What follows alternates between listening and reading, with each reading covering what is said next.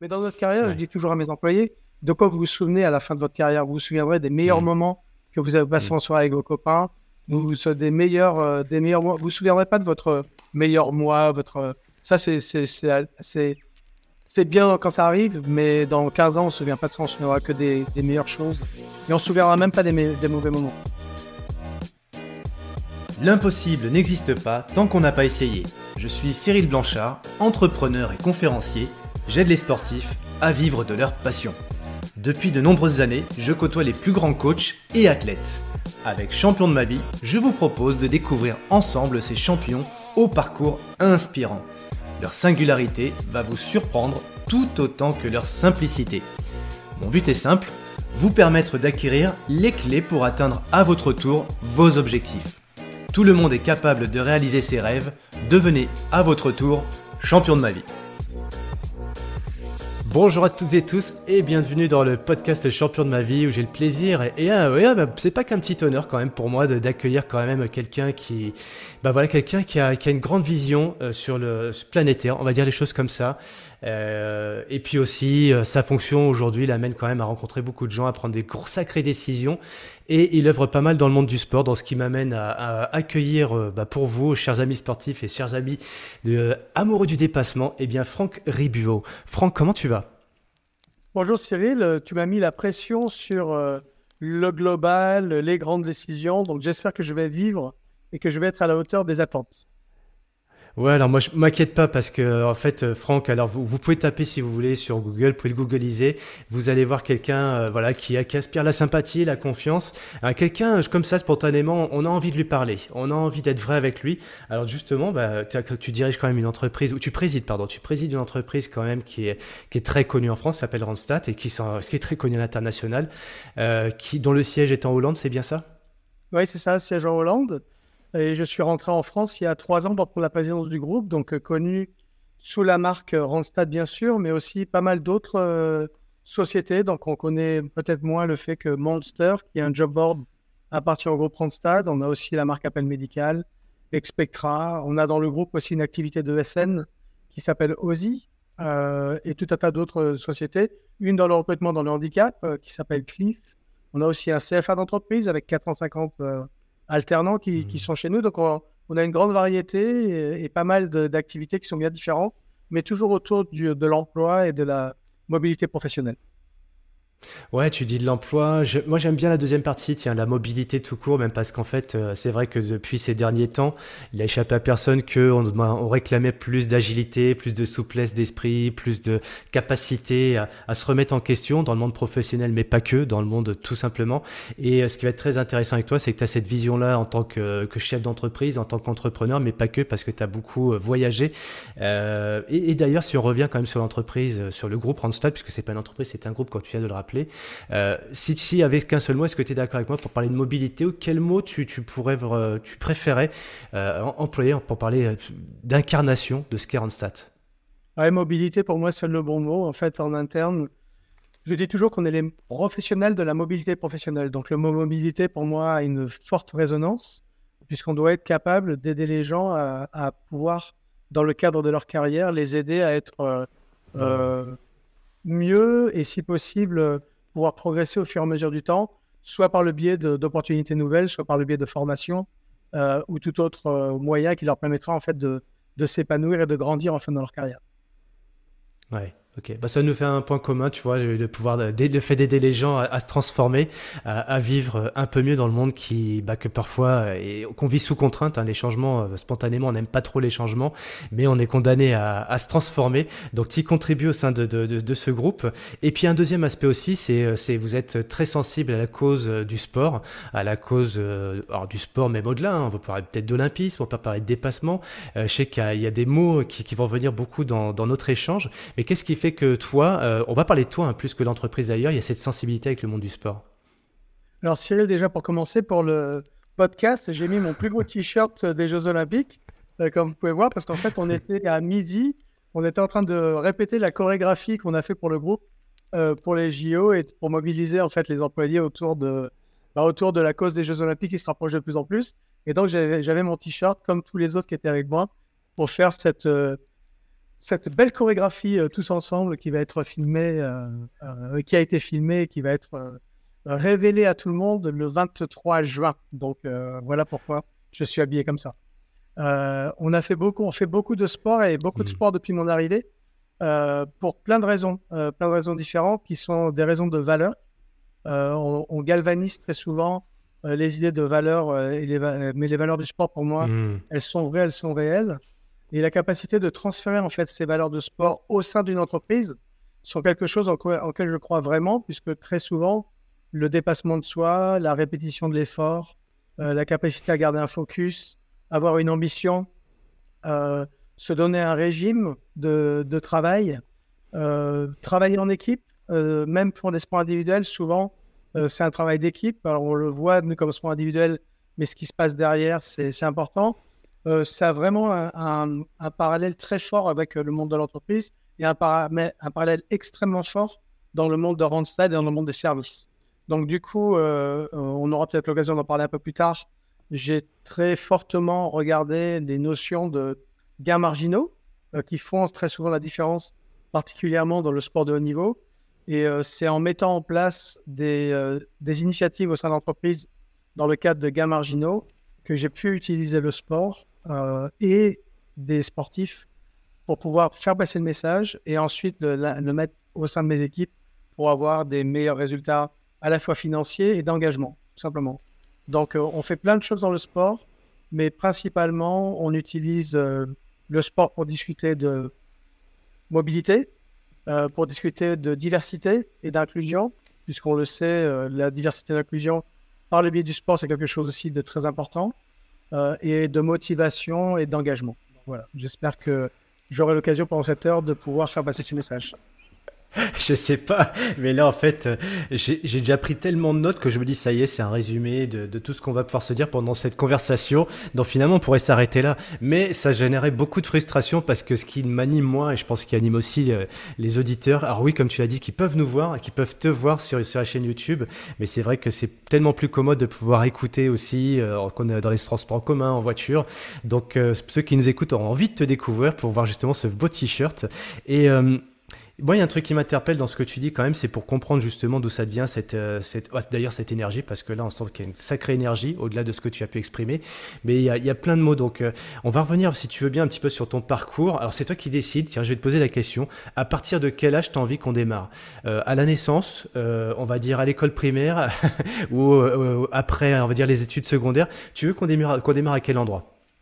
On peut démarrer, on peut démarrer assez tôt, puisqu'en fait la volonté Ouais. Bah, peut-être ça va répondre à ta question, mais euh, la volonté que j'avais depuis un, très jeune âge, depuis l'âge de peut-être 11 euh, ans, 12 ans, ça avait toujours été mmh. d'être euh, délégué de classe. Donc j'ai commencé tôt à vouloir être délégué de classe, j'ai commencé tôt à vouloir être impliqué dans mes équipes de sport. j'ai commencé par du tennis, j'ai fait du foot, j'ai joué au rugby. Et dans tous les sports que j'ai fait, il s'est trouvé qu'à un moment ou à un autre, on m'a demandé d'être soit le capitaine, soit le vice-capitaine soit le délégué de mmh. classe, soit le président du bureau des élèves, soit le président du bureau, soit euh, au bureau des sports, soit etc. etc. donc en fait, j'ai toujours eu cette volonté d'amener les gens autour de moi euh, et de les mmh. fédérer autour d'une cause commune depuis un très très très jeune âge. Je me suis pas lancé aux politiques et ça aurait été quelque chose. Je m'étais dit, j'aurais, peut-être fait ça, j'étais resté en France. Euh, mais en fait, depuis, le, depuis ma jeunesse, j'ai toujours, je me suis toujours dit comment j'arrive à fédérer les gens autour d'une cause commune et la cause commune du sport était quelque chose que j'adorais en l'occurrence. Donc on peut commencer là, mais on peut aller. Euh, tu peux nous, nous aider un petit peu à visualiser un petit peu tout ça parce que là on commence à voir, ouais, on, imagine. Euh, alors excuse-moi du terme, c'est un peu péjoratif, le miel et les abeilles, mais tu es quelqu'un qui est plutôt aimant, qui est attractif, euh, qui attire les personnes et c'est super. Mais on, est où là? On est dans quelle région? Ça se passe où tout ça? Bah ouais, j'ai commencé dans le sud de la France. Donc moi je suis d'origine né à Marseille et j'ai fait toute ma jeunesse à Toulon. Euh, puis après, je mmh. suis reparti pour mes études supérieures de, donc d'école de commerce euh, à Marseille, euh, sur mon choix, au grand désarroi de ma mère, qui aurait aimé que je parte peut-être ailleurs, à Paris, faire une école de commerce. Et moi, ce qui m'intéressait justement, c'était de faire de la vie associative. Donc, je voulais m'impliquer énormément dans tout ce qui était bureau des élèves, etc. Et donc, ça a été mmh. l'école de mon choix.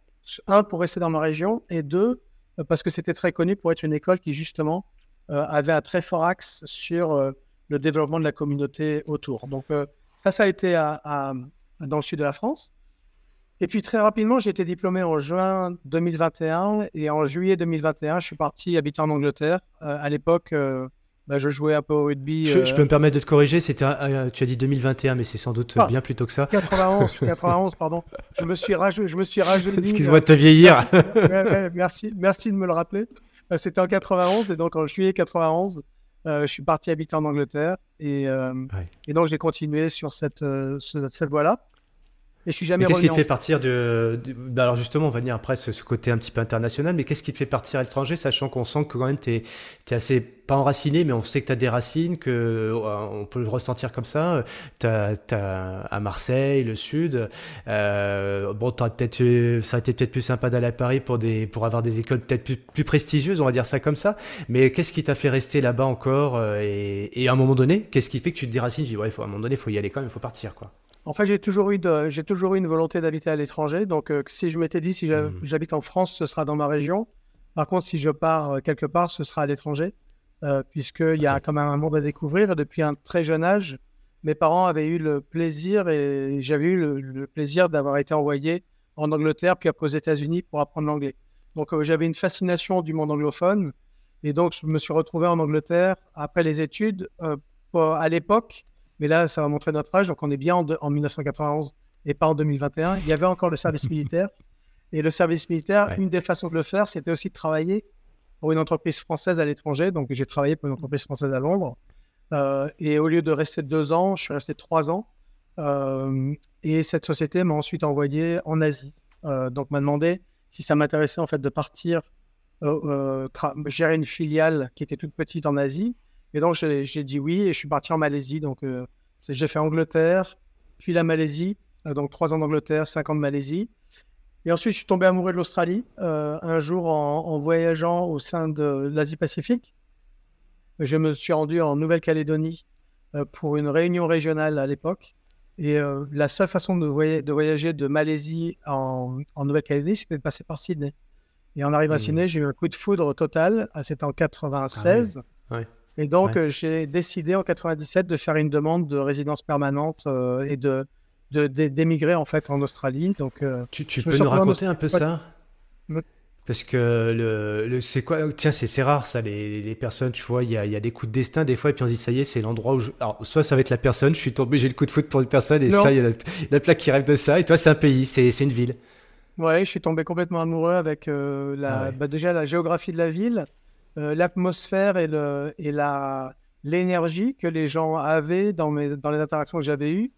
Euh, et puis, euh, tout simplement, bah, cette, cette envie, après avoir vécu pendant cinq ans dans un pays en Asie du Sud-Est, de me retrouver en fait un peu dans une culture un peu très mélangée, mais avec aussi bah, de, de l'Occident, de l'Asie et, et, tout mmh. un tas d'autres choses.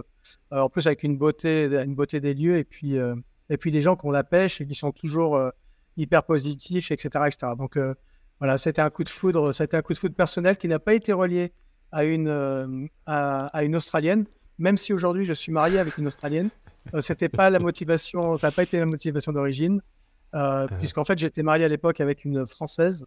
Et donc on est arrivé en famille en, en, en, Australie fin 98. Et ça a été un très bon moment puisque on s'est retrouvé là-bas juste avant les Jeux Olympiques de 2000. Donc donc, on est les Jeux Olympiques de 2000, puis après la Coupe du Monde de rugby 2003, euh, donc deux beaux événements euh, qui, ont, euh, qui ont fait que on a encore plus aimé notre atterrissage en, Australie.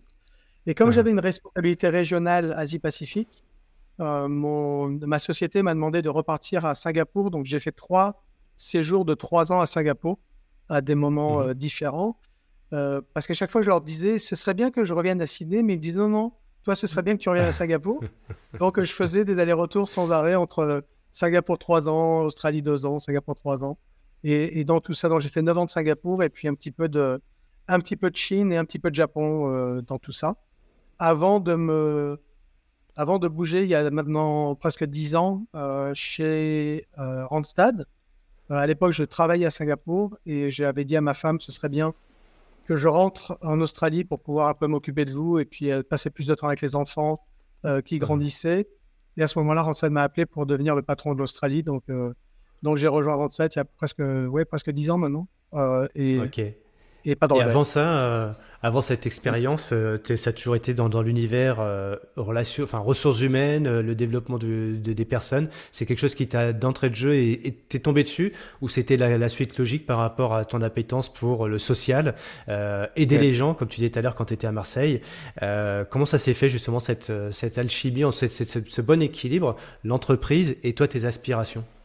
Alors Cyril, ce qui est intéressant, c'est que quand je fais des des assessments de ma personnalité. Le premier euh, métier qu'on me propose à la fin des assessments, des fois, ça, des fois on a une liste de métiers euh, euh, qui sont proposés, et le premier métier qui ressort, c'est assistante sociale ou curé. donc j'ai toujours Oh, je l'ai déjà eu celui-là curé, je te jure. donc j'ai toujours, toujours eu un profil, un profil qui a été ah tourné vers les autres. Donc donc ça a été. Ah tiens, on, peut, on, peut, faire un, si ça te dérange pas, j'aimerais qu'on fasse quand même un truc là-dessus parce que alors là ça m'intrigue. Là, je vais être égoïste, c'est pour moi. Hein. Excusez-moi mes amis les auditeurs, mais là pour le coup, moi j'ai jamais su quoi faire de ça. Je n'ai fait ces questionnaires quand j'étais tout jeune. Et effectivement, c'était ressorti curé. Et je me suis vraiment questionné. Je te jure que je me suis questionné sur mon appétence pour euh, bah ça, bon, j'aimais trop euh, sans doute l'aspect charnel de la chose euh, qui m'a pas fait aller dans cette voie-là. Mais qu'est-ce qui fait que toi, tu t'es pas allé dans cette voie justement, euh, peut-être monastique Et pourquoi d'ailleurs il y a eu ce, ce, cette croix qui est apparue Alors aider les gens d'accord, mais selon toi, tu as fait ton analyse là-dessus? Non, en fait, j'ai jamais, j'ai jamais eu une. Alors pour, pour, pour, autant, le profil, je le comprends, mais j'ai pas eu la croyance, la croyance nécessaire. Et puis, j'avais, j'étais pas fixe en fait sur, euh, sur euh, des, une religion en particulier. Donc, ça n'a ça jamais été une mmh, question et mmh. ça, ça m'a toujours fait sourire. Mais par contre, la, la, caractéristique du métier, la capacité à pouvoir euh, aider les autres, à pouvoir communiquer avec les autres, ça, c'est quelque chose qui, pour le coup, est Est-ce que je peux me permettre un terme? Oui. Le, le terme qui me vient à l'esprit, hein, le côté évangéliser. C'est un mot qui te, que tu vois péjorativement, toi, ou c'est un mot tu dis, bah oui, évangéliser, parce qu'après tout, j'ai une croyance forte, moi, en, en quoi d'ailleurs, et c'est ma question, qu'est-ce, en quoi tu as le plus fondamentalement croyance, et en quoi tu la prêches dans ton entreprise, dans tes projets de vie euh, et professionnels? Ouais, alors, euh, la, grosse différence que je vois, c'est que euh, il faut vraiment évangéliser les gens qui le veulent. Donc, donc c'est le premier point particulièrement quand on est mmh. responsable d'entreprise, c'est d'avoir euh, d'avoir des gens autour de soi qui veulent la même chose, si possible, que nous, ce qu'on veut, et de trouver ces personnes-là mmh. pour pouvoir leur donner le meilleur moyen d'être les meilleurs possibles dans cet environnement-là. Euh, et ceux qui ne veulent pas, bah, ok, totalement, total respect pour eux, mais bon, par contre, euh, ils seraient peut-être mieux dans un autre environnement. Donc, je pense que le, le, point que, tu que tu remontes et qui peut être pour le coup un point important pour des sportifs qui nous écoutent, c'est d'avoir une idée force et d'avoir euh, vraiment un ou deux ou trois choses sur lesquelles euh, on tient vraiment. Euh, et par exemple, pour moi, la chose qui me, qui me, auquel je tiens le plus, c'est l'idée d'esprit d'équipe et mmh. la capacité à pouvoir se donner pour des choses qui sont plus grandes que soi.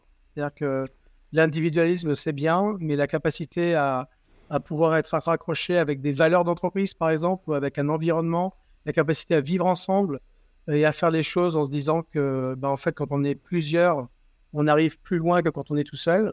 Ce sont des choses qui sont très importantes pour moi. Donc, effectivement, je vais tenter d'évangéliser euh, les gens autour de cette idée d'équipe, euh, mais, mmh. mais surtout, je vais créer un environnement qui fera que c'est la notion d'équipe qui sera le plus récompensée par rapport à de l'individualisme, par exemple. Mais, euh, mais bon, je, respecte les deux. Que, juste façon dans ce que tu dis, alors, excuse-moi, euh, on va juste pour mettre au parfum un petit peu de ceux qui nous écoutent. Si des fois vous avez un petit décalage ou Cyril qui coupe la parole, c'est pas volontaire, c'est qu'avec euh, Franck, on a un tout petit décalage entre l'audio et la vidéo. Donc, je te prie de m'excuser, Franck, déjà pour les coupures de parole qui sont pas volontaires et puis aussi pour l'audience qui, euh, qui peut se poser. Qu'est-ce qu'il y a, Cyril Il est un peu gonflé, couper tout le temps la parole à Franck, ce n'est pas volontaire de ma part. J'aime beaucoup ce que tu dis, se donner pour des choses plus grandes que soi. et, et deuxième chose, c'est créer aussi l'environnement pour que les gens puissent être acteurs dans cet environnement collectif. Euh, alors justement, ça va nous ramener à ton parcours euh, professionnel, mais euh, d'où t'es venu aussi un petit peu cette conviction que le collectif est plus fort que l'individu? Alors je le dis avec mes mots, hein, tu l'as pas dit tout à fait comme ça. Et comment tu as, tu as réussi toi au cours de ta première partie de carrière à, processer euh, ces, méthodes pour que les, gens puissent... Euh, enfin, comment tu as mis des environnements en fait? Comment Parce que ce que tu dis, c'est que tu n'agis pas sur les gens, c'est eux qui doivent décider. Et après, on va pouvoir construire, co-construire ou construire ensemble. Mais comment tu as réussi en tant que manager euh, et puis patron hein, à, créer ces, ces environnements-là?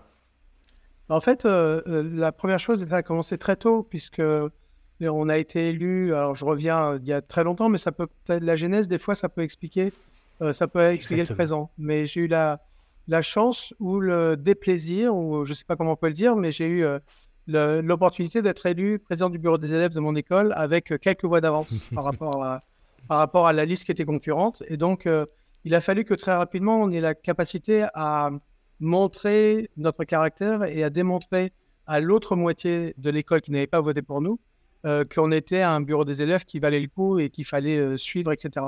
Et donc, on a fait, on a, on a fait ça non pas en, combat contre 50% des gens, mais en, essayant, en, se mhm. disant, ben, on a 50% des gens avec nous. Et ce qu'on va faire, c'est qu'on va donner tellement d'opportunités aux personnes d'être contentes de nous avoir supportés qu'elles vont attirer vers nous 30 ben, ou 40% des gens qui n'étaient pas avec nous euh, à, l'époque.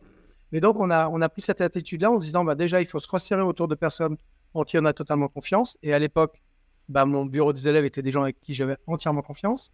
Et ces personnes-là ont égrené et ont créé un programme qui a fait que l'ensemble de l'école, en fait, est petit à petit venu nous rejoindre. Et on avait dit à l'époque, si on arrive à faire un, un, un, bisutage, un, voyage de bisutage euh, qui, sera, qui restera dans les annales, euh, on va avoir l'école avec nous. Et, et, mon plus grand plaisir, c'est qu'on a réussi ça et que 30 ans plus tard, donc aujourd'hui, euh, on a encore un groupe WhatsApp avec 80% des, étudiants de notre promo qui sont en contact les uns avec les autres parce que justement, on a su créer cet environnement où tout le monde euh, ne s'est pas senti l'un contre l'autre, mais vraiment les uns avec les autres. Donc, euh, donc ça ça, a créé, ça a créé la genèse en fait. Et, cette chose-là, j'ai pu la, la, la, refaire encore et encore et encore dans le monde de l'entreprise.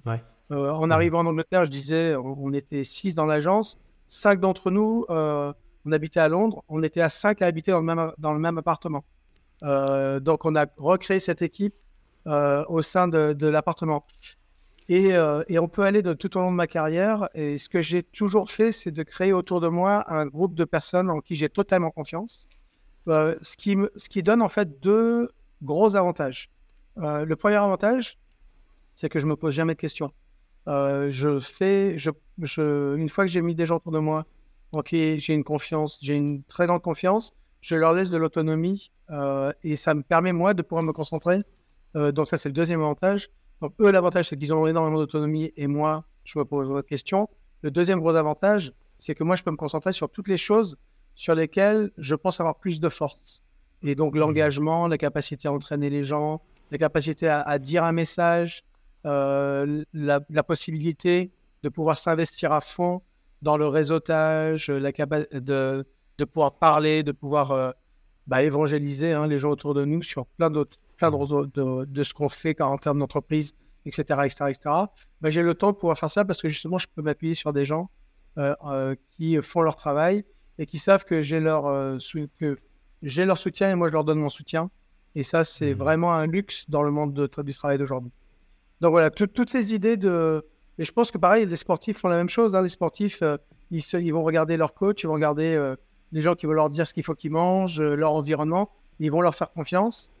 Bah voilà, moi j'ai recréé ça un petit peu ça tout au long de ma vie et ça fait que j'ai pas beaucoup de stress et je passe énormément de très bons moments. Alors les gens croient que je suis un peu un bisounours, mais c'est pas une question d'être bisounours, c'est que juste ma vie, j'ai voulu l'organiser comme ça. Et jusqu'à mmh. présent, alors j'ai 53 ans aujourd'hui, mais jusqu'à présent, elle s'est passée comme ça et je ne rechangerai pas grand-chose Hmm. Qu'est-ce qui est, euh, quelle était ta plus grande déception, peut-être pour euh, couper un peu l'idée, l'herbe sous le pied à ton, ton idée qui, qui, est sans doute très bonne et elle marche globalement à 99% du temps. Mais est-ce que tu as quand même euh, dans ton, parcours dans ton parcours un, événement, tu dis Ah putain, merde, ce, coup-là, ça n'a pas marché, c'est quand même dommage. Mais ça t'a pas empêché de revenir quand même sur tes basiques et tes fondamentaux. Des déceptions, un, échec, tu vois, ou un échec entre guillemets, hein, où tu dis bah, Finalement, l'humain a montré ses limites, mon système a montré ses limites et je je, me suis un peu plus sécurisé sur, sur quel point, sur quel aspect En fait, il faut toujours, euh, avec l'âge, c'est la, la, beauté de l'âge, c'est qu'on devient un peu plus mûr et un peu plus réfléchi. Alors, deux choses. Hein. La première, c'est que de temps en temps, on peut être déçu de certaines personnes en qui on a donné confiance. Donc, il faut toujours garder le cadre et toujours garder un certain, une certaine euh, euh, indépendance pour bien juger qu'on est toujours sur, le même, sur la même ligne. Et j'ai eu une ou deux situations où j'étais très déçu par certaines personnes. Mais quand je compare ces déceptions-là par rapport au nombre de personnes à qui j'ai donné ma mmh, confiance et qui, eux, ne m'ont pas, euh, pas laissé tomber, euh, c'est une goutte d'eau dans l'océan. Donc ça, c'est la première chose. La deuxième chose qui est reliée à ça, c'est qu'avec l'âge, justement, on, prend en compte le fait qu'il euh, il ne faut pas prendre des décisions sur la base des minorités, il faut prendre des décisions sur la base des majorités. Donc quand quelque chose marche 99 fois, mais ne marche pas une, une fois sur 100, on va pas prendre toutes les décisions sur la base des 1 sur 100, on va prendre toutes les décisions sur la base des 90 Ça, c'est un point fondamental et crucial, et, je voudrais qu'on fasse un petit focus là-dessus parce que ça, c'est peut-être un tropisme qu'on a aussi. Euh, alors, est-ce que c'est France euh, Est-ce que c'est judéo-chrétien J'en sais rien. Mais en, fait, peut-être une tendance à non pas avoir le verre à moitié vide. Mais ce que tu dis, c'est même plus que ça, c'est même pas à moitié vide. C'est en fait, des fois, il suffit d'un grain de sable, et ce grain de sable vient, de faire, vient faire finalement un, acte de foi ou de majorité, et tout le monde va se servir de ce petit grain de sable pour dire regardez, ça marche pas au truc parce qu'il y a qu'un pour le ce petit pourcent-là, c'est ce qui vient faire casser tout l'édifice. Et j'aime bien ce que tu nous apportes, euh, parce que, voilà, pour le, qu'on soit sportif d'ailleurs, ou finalement pas que sportif de haut niveau, on est un petit peu empreint de ça quand même, tu vois. Ouais, mais tu vois, ton truc, ça marche pas, la preuve, là, ça n'a pas fonctionné. Comment tu, tu vois, ce serait quoi le tips que tu nous donnerais? Tu nous l'as dit, hein, mais euh, de l'entendre de ta part à toi, ça prend tout de suite une autre dimension quand même quand on sait tout ton vécu et puis aussi les responsabilités qui sont les tiennes. Qu'est-ce que tu as envie de donner comme conseil pour dire, attendez les gars, vous 1% c'est rien. Ouais, c'est facile à dire comme ça, mais tu vois, ton mindset, hein, peut-être aussi, c'est le fait que tu as été beaucoup à l'étranger et que tu as cette culture euh, qu'on n'a peut-être pas ou ce recul qu'on n'a pas quand on vit 100% du temps en France. Qu'est-ce que tu voudrais nous enseigner par rapport à ça? En fait, il faut toujours se comparer aux gens euh, qui sont moins bien que nous. Euh, on a toujours tendance, hélas, la nature humaine a toujours tendance à se comparer à des gens qui ont plus ou qui sont mieux ou qui ont plus d'argent ou qui sont dans des meilleures, dans des meilleures mmh. situations que nous. Mais en fait, ce, dans ce dont on se rend compte, c'est que quand on se compare dans la loterie de la chance. C'est ce que j'ai dit à mes enfants depuis le départ. Je vous savez, euh, vous êtes né euh, français ou australien, puisqu'ils sont nés en Malaisie, mais franco-australien. Si vous êtes né franco-australien, donc euh, dans des pays qui sont stables, qui sont agréables, où bon, il y a pas, il y a une insécurité, mais c'est rien par rapport à d'autres pays. Vous avez un système éducatif, vous avez un système de redistribution, vous avez de la santé, etc. Donc rien que ça, rien que ça, dans la loterie de la chance euh, dans le monde, vous mmh. êtes déjà bien, vous êtes déjà mmh. bien parti. Donc comparez-vous déjà avec euh, tout ça et la capacité pour nous d'aller voyager dans plein de pays où des gens sont dans des situations un peu plus compliquées nous a permis aussi de relativiser la chance qu'on avait d'être dans les situations. Donc en fait, si on regarde toujours les gens autour de nous et on se dit, bah, en fait, au lieu de me comparer à ce qu'il y a de mmh. mieux et d'être toujours frustré, je me compare à les gens qui sont autour de moi et les gens qui... Et en fait, je me rends compte qu'on n'est pas trop mal. Euh, et ça, c'est quelque chose qui est important. Euh, que ce soit dans la vie de tous les jours ou dans, dans le domaine sportif. Un sportif de niveau va se comparer avec le, la personne qui court le plus vite, mais en fait, lui court déjà plus vite que 99% de la population. Donc, euh, donc, quand on se compare à mmh. ça, ça permet de, de, se donner un petit peu de, de, bah, de, gaieté au cœur. Et puis après, bah, effectivement, il va falloir aller chercher les, mmh. les personnes au-dessus. Et c'est là où en fait, on revient sur la question des gains marginaux. Alors, bah, justement, on va venir sur les gains marginaux parce que c'est un concept et je voudrais que ça, parle, nous parle plus, tu vois, moi le premier d'ailleurs. Euh, mais j'ai, je vais, avec toi, je vais me permettre un peu de comparaison. Je le fais rarement, mais par rapport à moi, parce que euh, moi, j'ai cette tendance, peut-être contrairement parce que j'ai pas voyagé suffisamment, pour plein de raisons. Tu vois, j'ai pas cette culture internationale, mais j'ai souvent tendance à euh, amoindrir mes résultats, à amoindrir mes actions, à amoindrir euh, mon essence même, tu vois, qui je suis d'ailleurs, mais qui je suis pour parler, qui je suis pour prendre la parole, qui je suis pour, tu sais, le fameux syndrome de l'imposteur. Et ça, ça habite quand même beaucoup de sportifs, mais pas que, une fois de plus. Et euh, qu'est-ce que tu pourrais nous conseiller pour, tu vois, mais, allez, je, suis peut-être champion de France, euh, j'ai fait un truc top, tu vois. Mais ouais, mais bon, comme tu l'as dit tout à l'heure, il y a quand même euh, les Américains et tout, et, personne parlera de moi, les médias, par, les médias parlent pas de moi. Puis d'ailleurs, j'aime pas faire parler de moi. Tu, me conseillerais quoi à moi euh, pour justement sortir un petit peu de cette, vision un petit peu minimaliste, on va dire, et qui casse un petit peu le, les, les, aspirations, les ambitions, etc. Il y a un exercice que j'ai fait dans ma vie qui m'a transformé. je l'ai fait cet exercice il y a peut-être 15 ou 16 ans. Euh, et je, je, j'inviterai tes, euh, tes auditeurs peut-être à faire la même chose. Et c'est un exercice qui est hyper simple. on m'a demandé un jour de prendre une feuille de papier et de créer un axe, donc de faire une, une, espèce de croix, et puis après de couper ça comme un, des, comme, un gâteau, en fait, comme on couperait des parts de gâteau, et, et de mettre dans, chacune, dans chacun des, des, morceaux de gâteau, de mettre les rôles qu'on joue dans notre vie.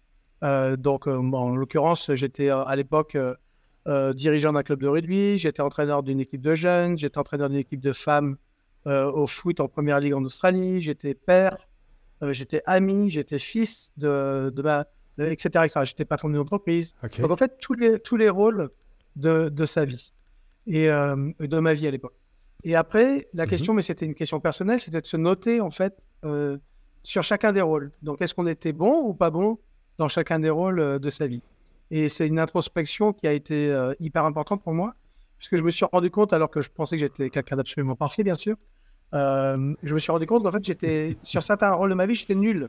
Je passais pas assez de temps avec mes copains, euh, je donnais trop de, de priorité à mon travail, je téléphonais pas souvent à ma mère, je disais pas toujours je t'aime à ma femme, etc., etc., etc. Et donc, en fait, ce que je me suis rendu compte, c'est que dans le cadre de notre vie en tant qu'être humain, on est, on est impactant sur plein de sujets différents et dans plein de métiers, entre guillemets, différents de notre vie. Mmh. Euh, est-ce que je peux être le meilleur père possible? Est-ce que je peux être le meilleur mari possible? Etc. etc., etc. Et donc, quand on comprend, commence à prendre compte de ça euh, et de l'impact qu'on a sur les autres, aussi bien au niveau de notre vie personnelle que notre vie pro, que notre vie de perso, etc., etc., on se rend compte qu'en fait, euh, quand on est positif et qu'on arrive à être au moins un 5 sur 10 et si on peut être un 6 ou si on peut être un 7, eh ben, on a un impact hyper positif sur les autres. Et ça, ça donne énormément confiance en soi pour pouvoir après repousser ses limites et pour pouvoir aller chercher quelque chose d'autre. Puisque tout, est un, tout, tout se tient. Hein, et quand on ne peut pas être hmm. bon dans une seule chose et mauvais dans tout le reste, il faut que tout puisse se tenir. Donc j'ai fait des changements euh, dans ma vie. Je dis à ma femme toutes les semaines que je l'aime.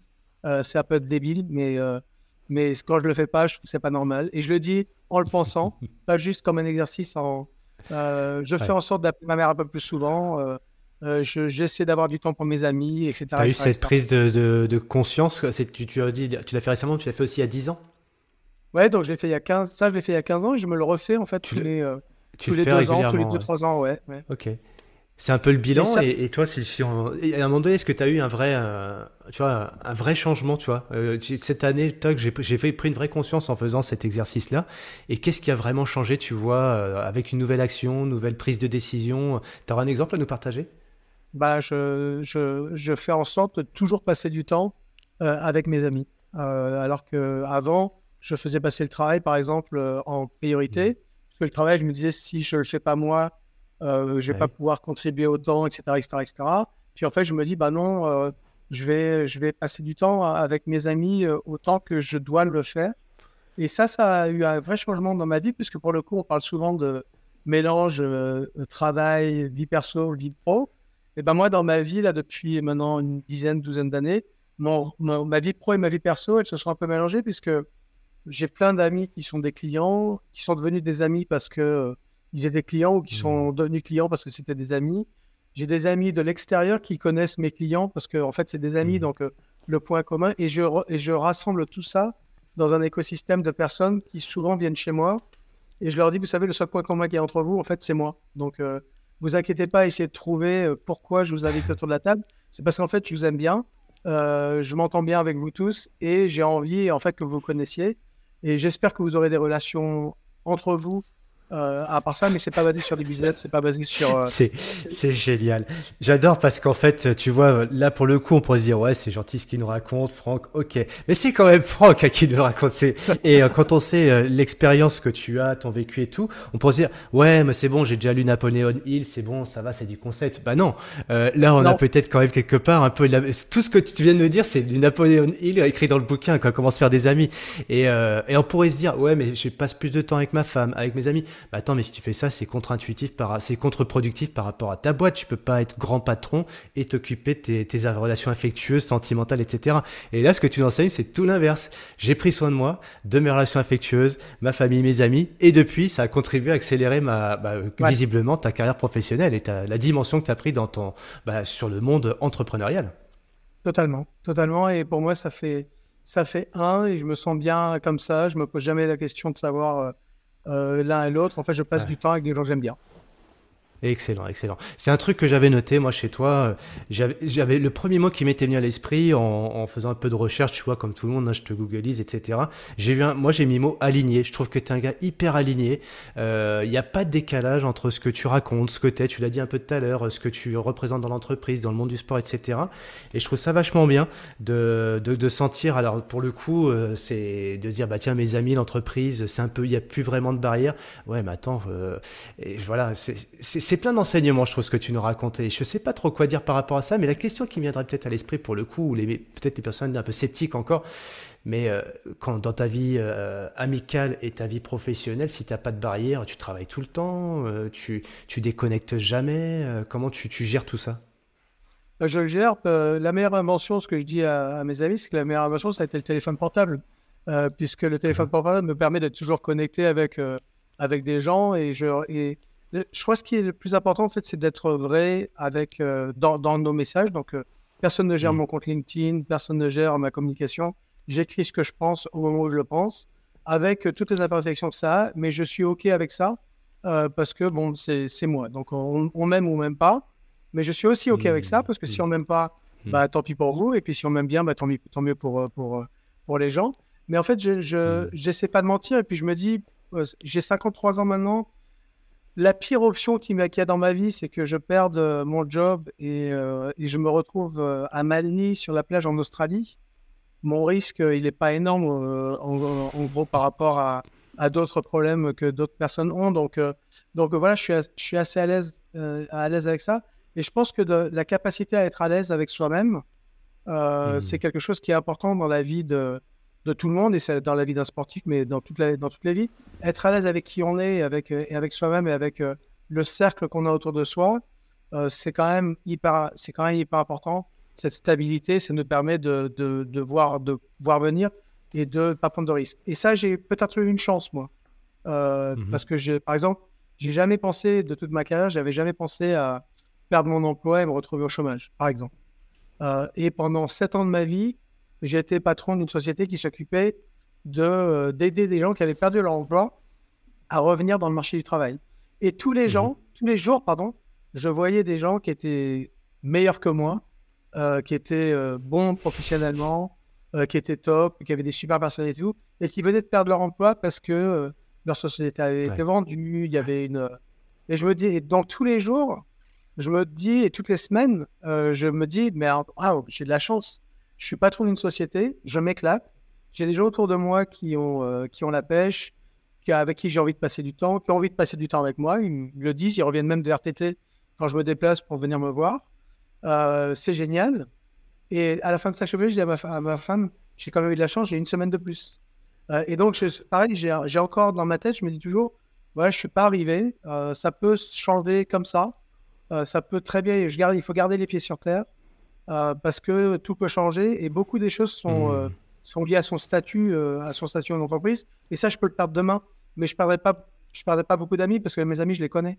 Je sais qui c'est. Ouais, tu as créé ton, ton capital. sécurité, c'est ce que tu as de plus proche, c'est ta famille et tes hmm. amis. Quoi. Et grâce à ça, tu sais que demain, tu es sécure. Quoi. Alors j'en parlerai parce qu'il y, y, en a des qui sont intéressés, que je serai plus dedans. Mais voilà, il faut être conscient de ça mais je ne serais pas déçu. Par contre, euh, j'ai un groupe d'amis euh, autour de moi qui sont de, vrais. Euh, et là, je, je, je sais qu'ils auraient au bon et au mauvais moment. C'est quoi le conseil que tu donnerais justement? Moi, je me rappelle quand j'avais 40 balais, bon, bah, j'ai eu la, tristesse de voir mes, voilà, de voir les parents qui se font un peu licenciés parce que les plans sociaux, etc. Euh, c'est puis c'était une époque aussi, hein, puis il y a eu des crises. Euh, donc tu sais, les, ma génération, 40 euh, ans, enfin quand on traverse les crises de, 2008 ou même celle d'avant, 98, là j'avais peut-être plus de 30 ans, mais je calcule vite et pas bien d'ailleurs. Mais quel conseil tu donnes à ces, qu'est-ce que tu, à moi, tu me donnerais quel conseil d'ailleurs, dire ouais mais Cyril, tu sais, ouais, ce vécu nos parents, ils sont fait lourder, et puis peut-être quand tu avais 40 ans, tu as vu des gars de 55 ans, ceux dont tu parlais tout à l'heure, qui se sont fait lourder, tu vois, là tu dis il faut que je me protège un petit peu, j'ai 50-55 ans, euh, vu que les retraites sont rallongées. Euh, je suis moins bankable à cet âge-là que je ne le suis à 40 ans, euh, peut-être encore moins qu'à 30 d'ailleurs. et tu vois, ça, ça peut freiner quand même des gens. Donc, c'est quoi les, ce que des expériences tu as, pu, pu vivre ou ces personnes que tu as rencontrées? T'en tires quel enseignement, quel conseil pour, pour, ces, voilà, pour ces inquiétudes, ces inquiets?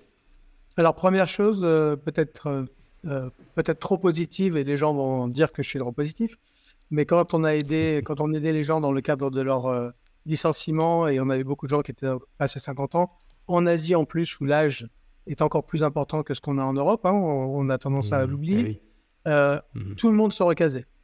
Euh, donc on n'avait pas de gens qui se retrouvaient sur le, sur le bas-côté de la route et qui étaient laissés euh, pour compte.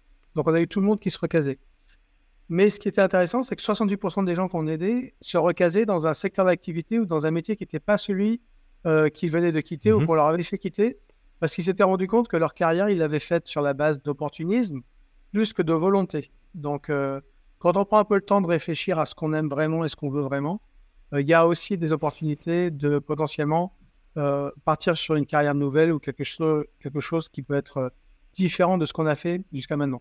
Ça, c'est la première chose. ça, c'est... Alors, euh, bah, je vais te laisser continuer sur la suite, mais je trouve génial, c'est que ça fait vraiment un lien avec ta présentation de, du groupe à Randstad, où pour le coup, tu es très aligné, on peut le dire, entre ta, conviction bah et ce que tu vis en tant que PDG de, la boîte. Quoi. Eh ouais, génial, génial. Excuse-moi, je te coupe, mais c'est, ça, ça fait une vraie cohérence. Quoi. Non, non, mais j'y crois, j'y crois absolument. Euh, la, la, deuxième chose euh, qui est, qui est importante dans, dans ce cadre-là, c'est de, de vraiment, quand les gens sont dans ces situations-là, d'avoir confiance en soi et d'avoir euh, et de pas se, euh, se rabaisser. Donc avoir une, une vraie confiance et un vrai plan d'attaque euh, sur là où on veut aller. Donc pour moi, il y a une chose qui est, qui est importante qui peut-être m'a aussi aidé dans ma carrière, c'est que je, je, je, me connais. Donc je sais quelles sont mes forces, quelles sont mes faiblesses. J'ai fait plein d'assessments de personnalité. Donc j'ai des tests de personnalité. J'en ai dû en faire une vingtaine dans ma carrière. Donc je connais mes forces, mes faiblesses. Je sais ce qui me, ce qui me plaît, je sais ce qui me plaît pas. Et souvent, les gens n'ont pas passé assez de temps à se découvrir euh, eux-mêmes. Moi, je l'ai fait dans le cadre de mon travail, j'ai eu cette chance-là. Euh, et donc, voilà, c'est quelque chose qui est, important. Et le dernier truc que je dirais, et alors là, dans le cadre de, de sportifs de niveau, c'est quelque chose auquel je tiens à cœur, aux sportifs en général, mais je leur dis tout le temps. Mais ça marche aussi pour les gens qui travaillent en entreprise les gens, dès qu'ils commencent à travailler, ils arrêtent de réseauter. Alors que c'est à ce moment-là, en fait, qu'il faut réseauter encore plus. Et souvent, on se met la tête dans le guidon. Euh, on passe son temps à, être, à faire de l'entre-soi au sein de son entreprise ou au sein de mmh. son cercle sportif ou au sein d'eux.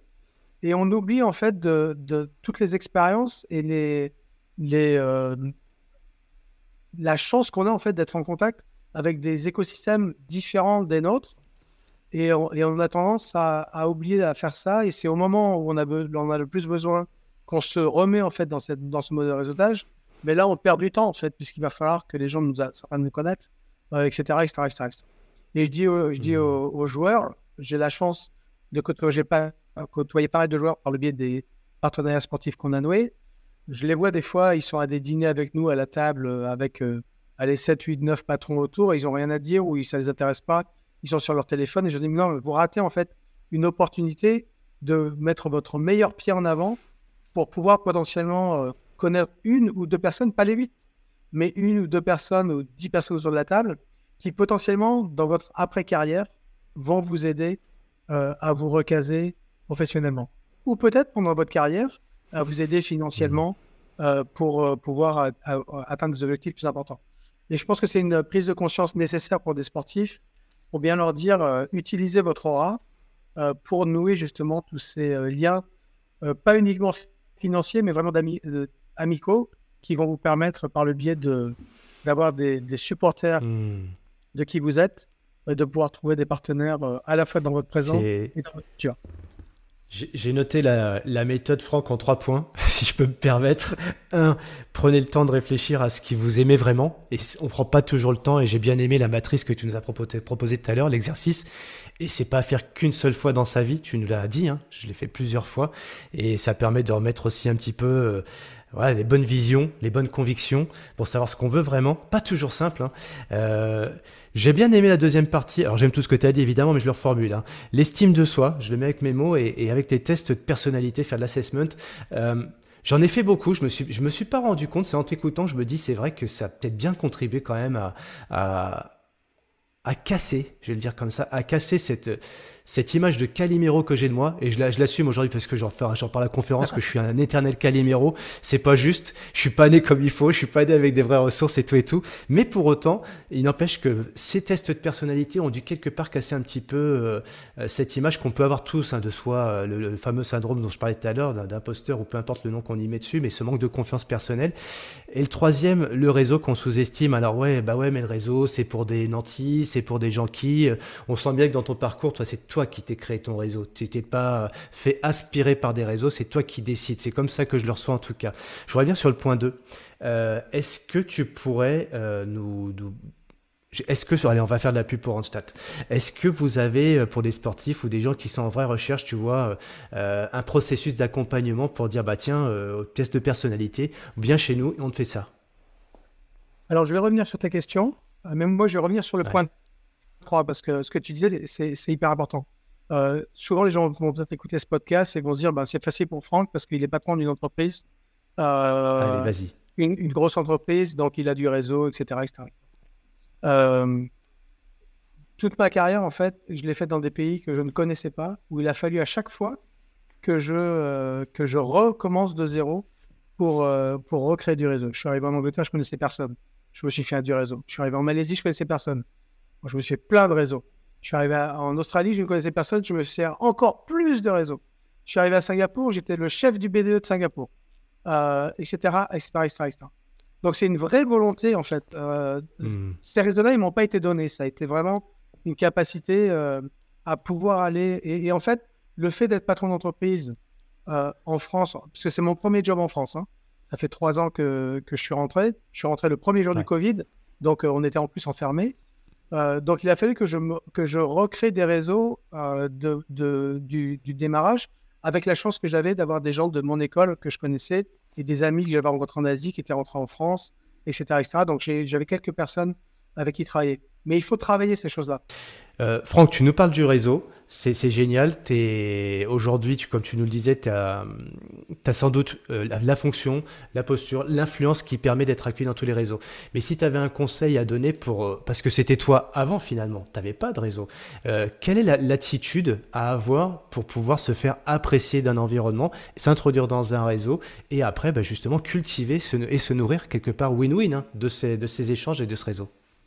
Et ça, c'est hyper important pour moi, euh, Cyril, parce que comme, euh, comme euh, tu le disais, on a, moi, j'ai vécu dans plusieurs pays où il a fallu que je recrée des réseaux depuis le départ. et cette capacité de créer des réseaux a fait que je me suis toujours investi dans plein d'événements et dans plein de réunions, dans plein de dîners, dans plein de cocktails, pour lesquels, en fait, je n'avais pas nécessairement quelque chose à dire ou je connaissais pas nécessairement quelqu'un quand je suis arrivé. Donc, c'est pas toujours confort. Mais je me suis toujours dit, je vais aller, euh, je vais aller bouger 300 arbres et je vais, je vais secouer 300 arbres et je vais voir ce qui va tomber en fait des branches. Et, euh, et bah, ce qui va tomber des branches, ça va être une relation, un ami, une personne euh, par, par, soirée, par exemple. Et au total de 300 soirées, bah, ça fera 300 contacts. Et donc, je suis parti avec mon petit bâton de pèlerin pour pouvoir justement avoir au final un groupe d'amis et un groupe de relations qui était très important mais c'est pas donné et c'est pas parce que j'ai un poste euh, très important maintenant aujourd'hui que ça a été plus facile, bien au contraire, puisque justement quand on a un poste important, on est euh, approché par plein de gens et on ne sait pas toujours s'ils nous approchent à cause du poste ou s'ils nous approchent parce qu'ils ont vraiment envie de passer du temps avec nous. Donc euh, je voulais bien dire ça pour les pour les hmm. pour tes auditeurs, puisque pour le coup c'est un vrai travail de tous les jours pour être pour rester vrai et pour pouvoir faire le tri. Pour revenir sur la question d'avant, qui était est-ce qu'on a un service euh, sur, euh, pour l'accompagnement des, euh, des sportifs? Oui, on a un service, on, a une société qui s'appelle Rise Smart, qui fait de l'art placement, donc qui fait de la de l'aide à la transition professionnelle pour des gens qui ont perdu leur emploi ou qui changent d'emploi.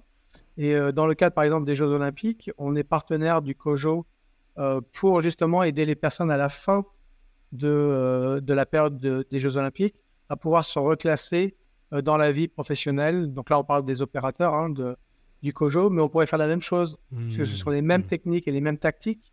On peut faire la même chose avec des, des, euh, des professionnels du sport ou des, des gens qui sont à l'élite du sport ou, en sport-études. Et d'ailleurs, on propose ça aux clubs avec qui on est en partenariat pour les aider justement à faire du réseautage, pour les aider à se mettre en valeur, pour les aider à faire leur profil LinkedIn, euh, pour les aider à faire Hmm. ce dont ils ont besoin sur l'introspection nécessaire pour comprendre quelles sont les compétences qu'ils ont pu acquérir et pouvoir les, les traduire et les transposer dans le monde du travail.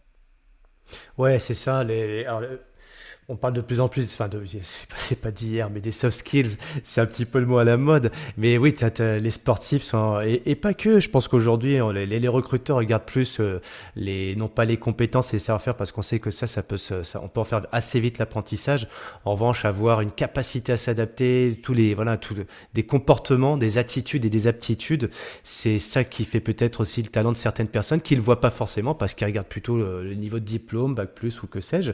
Euh, je vais te faire répéter, Franck, parce que eh, tu peux nous redire exactement le, où est-ce qu'on peut trouver, parce que si ça te dérange pas, hein, évidemment, on- Bien j'aimerais bien faire la promotion de ça. Alors, c'est une société qui s'appelle Rise Smart, euh, R-I-S-E-S-M-A-R-T, euh, qui est une filiale en fait du groupe euh, Randstad. Et on le fait par le. Alors, c'est un business qui est business to business, donc en fait, euh, pas accessible à des gens en individuel, mais par le biais des clubs, on peut avoir des Hmm. discussions pour pouvoir faire ces reco- aider aux reconversions professionnelles. Et on est en discussion avec le monde sportif en général pour voir comment on peut contribuer à ces reconversions professionnelles pour des gens qui ont été dans la filière sport.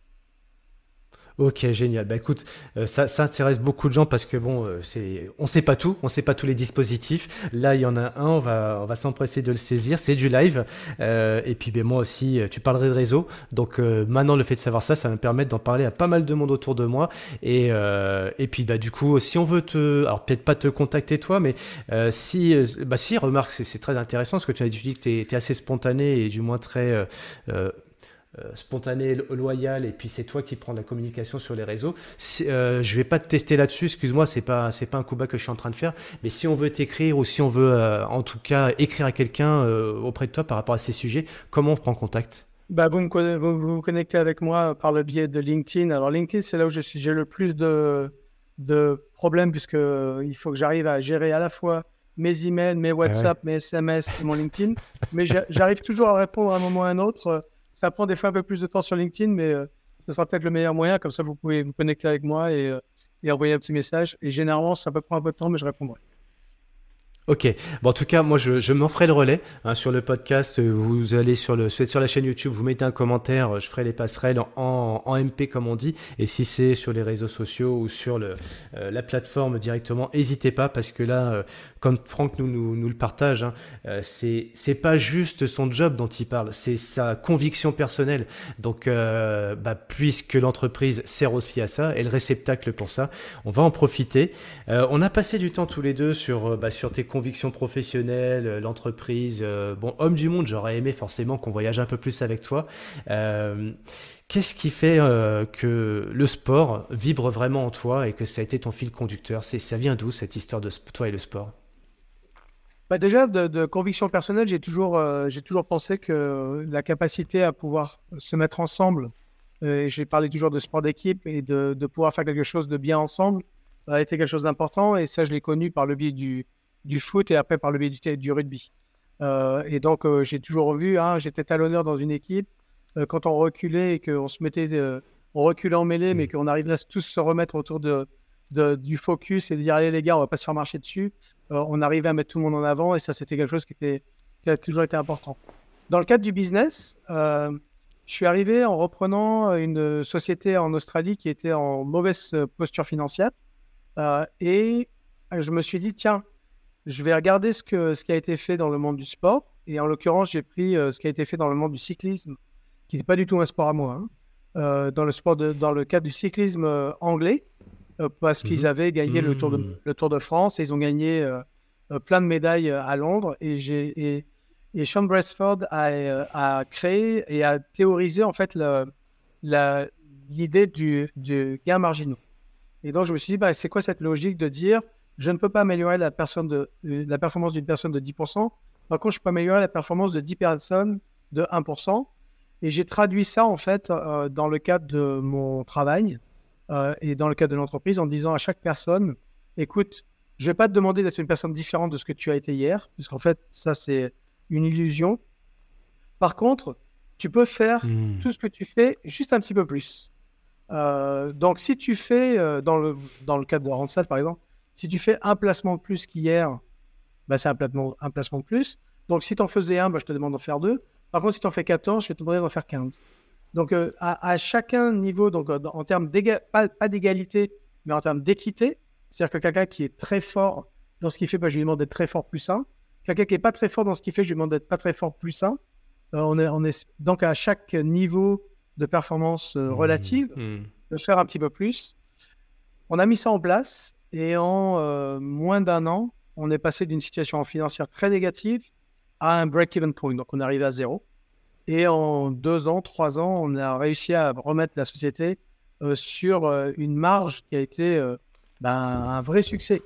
Euh, et ça s'applique euh, comment euh, concrètement tu, tu vois, c'est un acte managérial, c'est des, des, propositions écrites. quels, sont un petit peu tes, tes skills là sur, sur quoi tu travailles concrètement Alors je suis parti, je suis parti sur la base des valeurs de l'entreprise.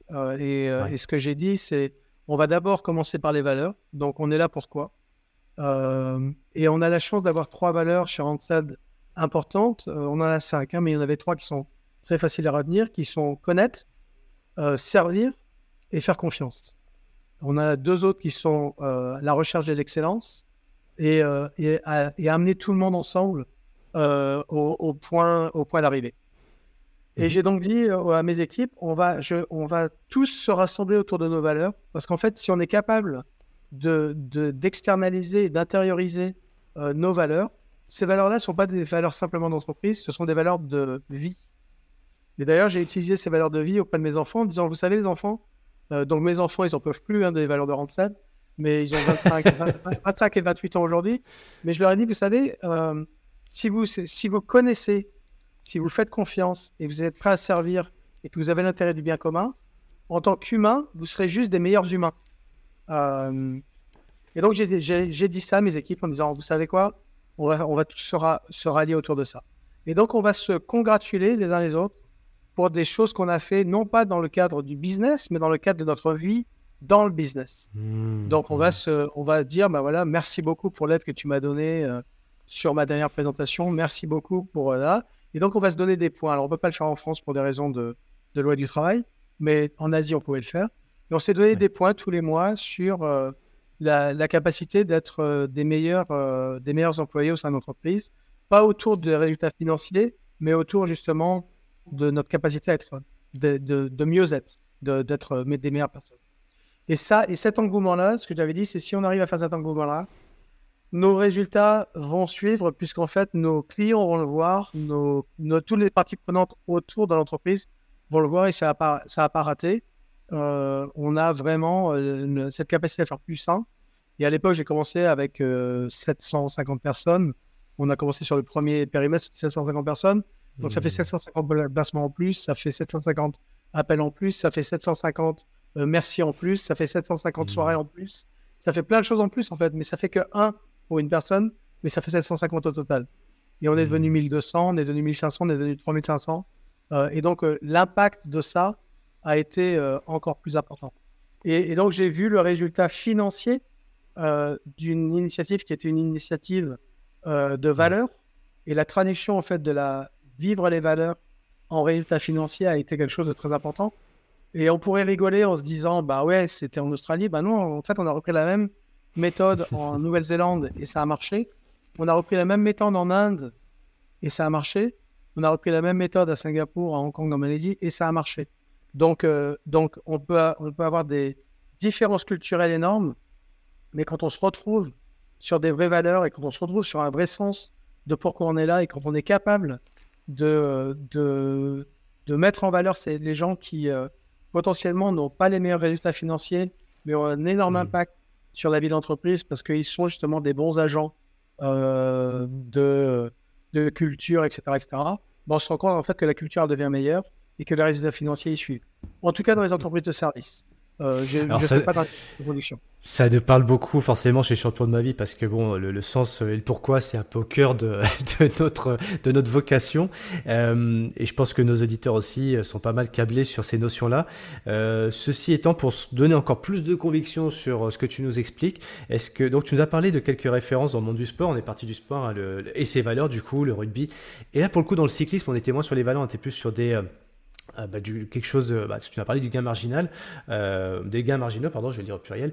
Euh, on pourrait penser à l'effet cumulé, à plein d'autres choses. Est-ce que tu aurais une, une, lecture ou à quelqu'un pour aller chercher un peu de ressources? Alors, en plus de, de toi, on veut en savoir plus, on peut te suivre toi. Et si on veut aller chercher d'autres ressources, qu'est-ce que tu nous conseilles?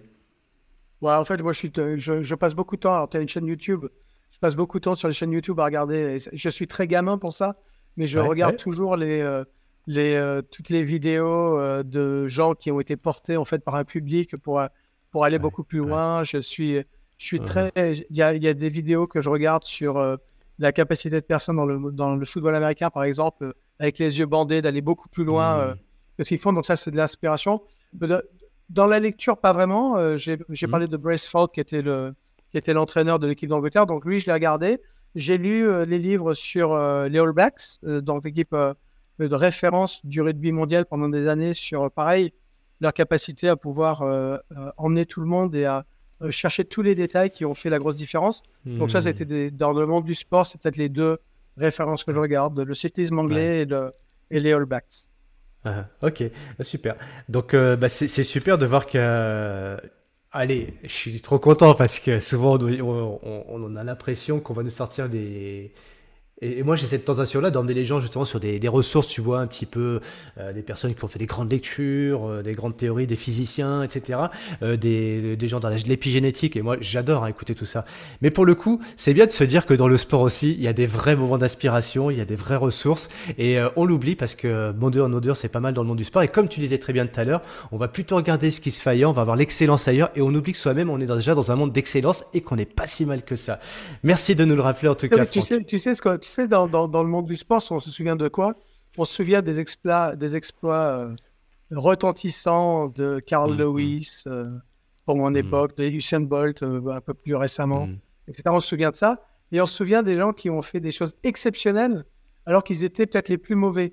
nous, on avait un, un, Africain qui avait nagé à Sydney et qui avait eu du mal à, finir les 200 mètres, qui avait failli se noyer à la fin, mais le stade entier, en fait, était debout pour qu'il arrive à la fin. Et tout le monde se souvient de ça, en fait, parce que c'était, il était porté par autre chose. Et ça, ce qu'il était porté, c'était de finir la série alors qu'il était 3 minutes derrière tout le monde sur 200 mètres. J'exagère un petit peu parce que je suis un peu marseillais. Et c'était le héros du jour, c'est vrai. Et c'était le héros du jour. Et on se souviendra à vie. La, la, fille qui n'a pas terminé son marathon et qui était euh, qui, qui, tuée et qui est arrivée jusqu'à la fin, on se souviendra de ça. En fait, on se souvient des plus beaux et des, plus belles situations de don de soi et on se souvient des mmh. plus beaux. Mmh. Euh, mais dans notre carrière, je dis toujours à mes employés, de quoi vous vous souvenez à la fin de votre carrière? Vous vous souviendrez des meilleurs mmh. moments que vous avez passés mmh. en soirée avec vos copains, vous, des meilleurs, euh, des meilleurs mois. Vous vous souviendrez pas de votre meilleur mois, votre. Ça, c'est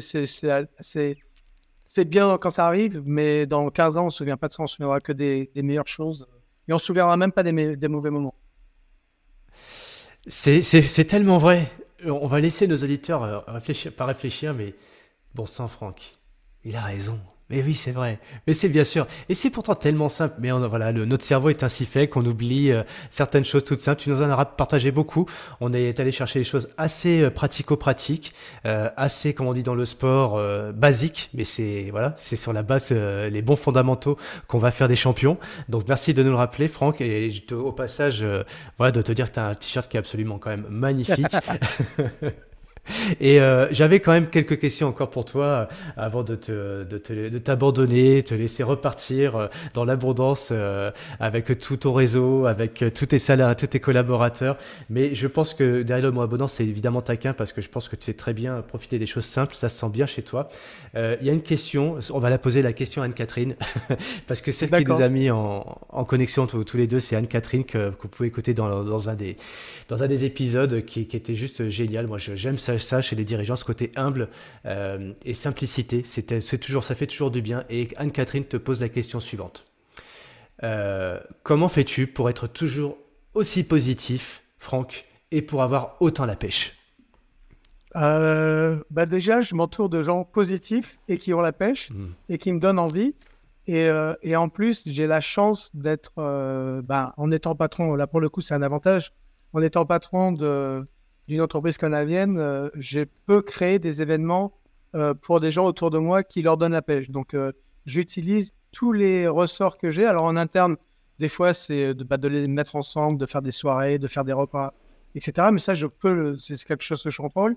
Et dans le monde extérieur, c'est que j'ai accès à des loges, j'ai accès à des stades, j'ai accès à des concerts. Et donc, si je peux partager tout ça avec des gens autour de moi pour créer des moments euh, mémorables pour eux, qui potentiellement pour moi sont plus euh, fantastiques parce que mmh. j'en vois beaucoup, mais que pour eux, c'est un moment, enfin, bah, je le fais parce que ça me fait plaisir. Et, me, et faire plaisir, de, ça me fait tellement plaisir de faire plaisir en fait, mais ça revient à tout ce qu'on a dit, euh, bah, que ça mmh. donne la pêche. Donc c'est un cercle vertueux, puisqu'on fait plaisir mmh. à des gens qui vous le rendent bien et qui, euh, euh, bah, qui donnent envie en plus de faire plaisir, etc. etc. Donc voilà, ça me donne de la pêche. Et je passe mon temps à passer mon temps avec des gens dans mes équipes, parce qu'eux aussi me donnent la pêche et, et je trouve ma, ma, ressource en fait dans dans le contact avec les autres. Et je me disais ce matin, c'est marrant parce que c'était pas du tout relié avec, ce, mhm. avec cette discussion qu'on a là pour l'instant. Mais je me disais un jour, tiens, je vais faire un post LinkedIn où je vais, je vais compter le nombre de gens à qui j'ai parlé cette semaine et le nombre de gens à qui j'ai répondu euh, par email ou par LinkedIn ou par SMS, etc. Et le nombre d'événements que je suis allé voir et le nombre de meetings que j'ai fait, juste pour, euh, pour euh, me rendre compte, même moi-même, de l'impact que j'aurais pu avoir potentiellement positivement ou négativement sur des personnes autour de moi. Et j'espère que 90% des gens que j'aurais rencontrés, j'aurais eu un impact positif. Si j'ai fait ça, euh, bah, ma vie, elle est belle. Hmm. Ouais. Et pour autant, j'ai envie de te poser une question qui est peut-être un peu contre-intuitive pour toi. non, contre-intuitive parce que je, tu donnes beaucoup, euh, ton plaisir c'est d'offrir, mais quel est le plus beau cadeau qu'on t'ait fait à toi? Bah, La confiance. et c'est peut-être le, la confiance, c'est peut-être la chose qui, euh, euh, qui est le plus beau cadeau que quelqu'un peut recevoir. Euh, savoir qu'en fait, on peut compter sur moi et qu'on mmh. est prêt à, bah, à, se donner 100%. Alors, dans ma vie personnelle, c'est ça, cette confiance. Mais dans ma vie pro, c'est ça aussi. Et c'est peut-être le plus gros choc que j'ai eu en arrivant en France. C'est que j'ai eu l'habitude, toute ma carrière, d'avoir des gens qui m'ont fait confiance de manière ouverte et spontanée. Et en arrivant ici, euh, j'ai eu une partie des gens qui m'ont fait confiance, mais le monde français n'est pas comme ça. Le monde français, il faut, euh, il faut, euh, il y a mmh. toujours un peu de, mmh. mais pourquoi il fait ça? C'est quoi son agenda caché Et donc, quand on est trop content mmh. et qu'on est trop sympa et qu'on est trop accessible, bah, il y a des gens qui se posent des questions. Maintenant, c'est vrai, hein, qui posent des questions en disant, bah, en fait, c'est quoi son, son, son, il a un truc caché derrière, derrière, et en fait, il veut nous avoir. et c'est pas du tout ça. Et ça, ça, et ça, ça m'a pesé pendant longtemps. Maintenant, ça fait trois ans que je suis là je m'en suis fait une raison. Et, euh, et, ceux qui ont envie d'avoir des doutes, bah, je les laisse avoir des doutes et je m'occupe de ceux qui n'ont pas envie d'en avoir des doutes. Et eux, ça me fait plaisir de leur faire c'est, euh, ça me parle tellement ce que tu dis. quand tu es généreux, ça cache quelque chose. C'est, quand c'est ah gentil. Et d'ailleurs, il y a, je, tiens, bah justement, euh, tu parlais, tu parles beaucoup d'Ovalie. Et moi, c'est Daniel Herrero qui m'avait euh, énormément impacté dans ma jeune carrière de, d'entrepreneur. et il avait terminé sa conférence. J'étais vraiment jeune, j'avais 22 ans.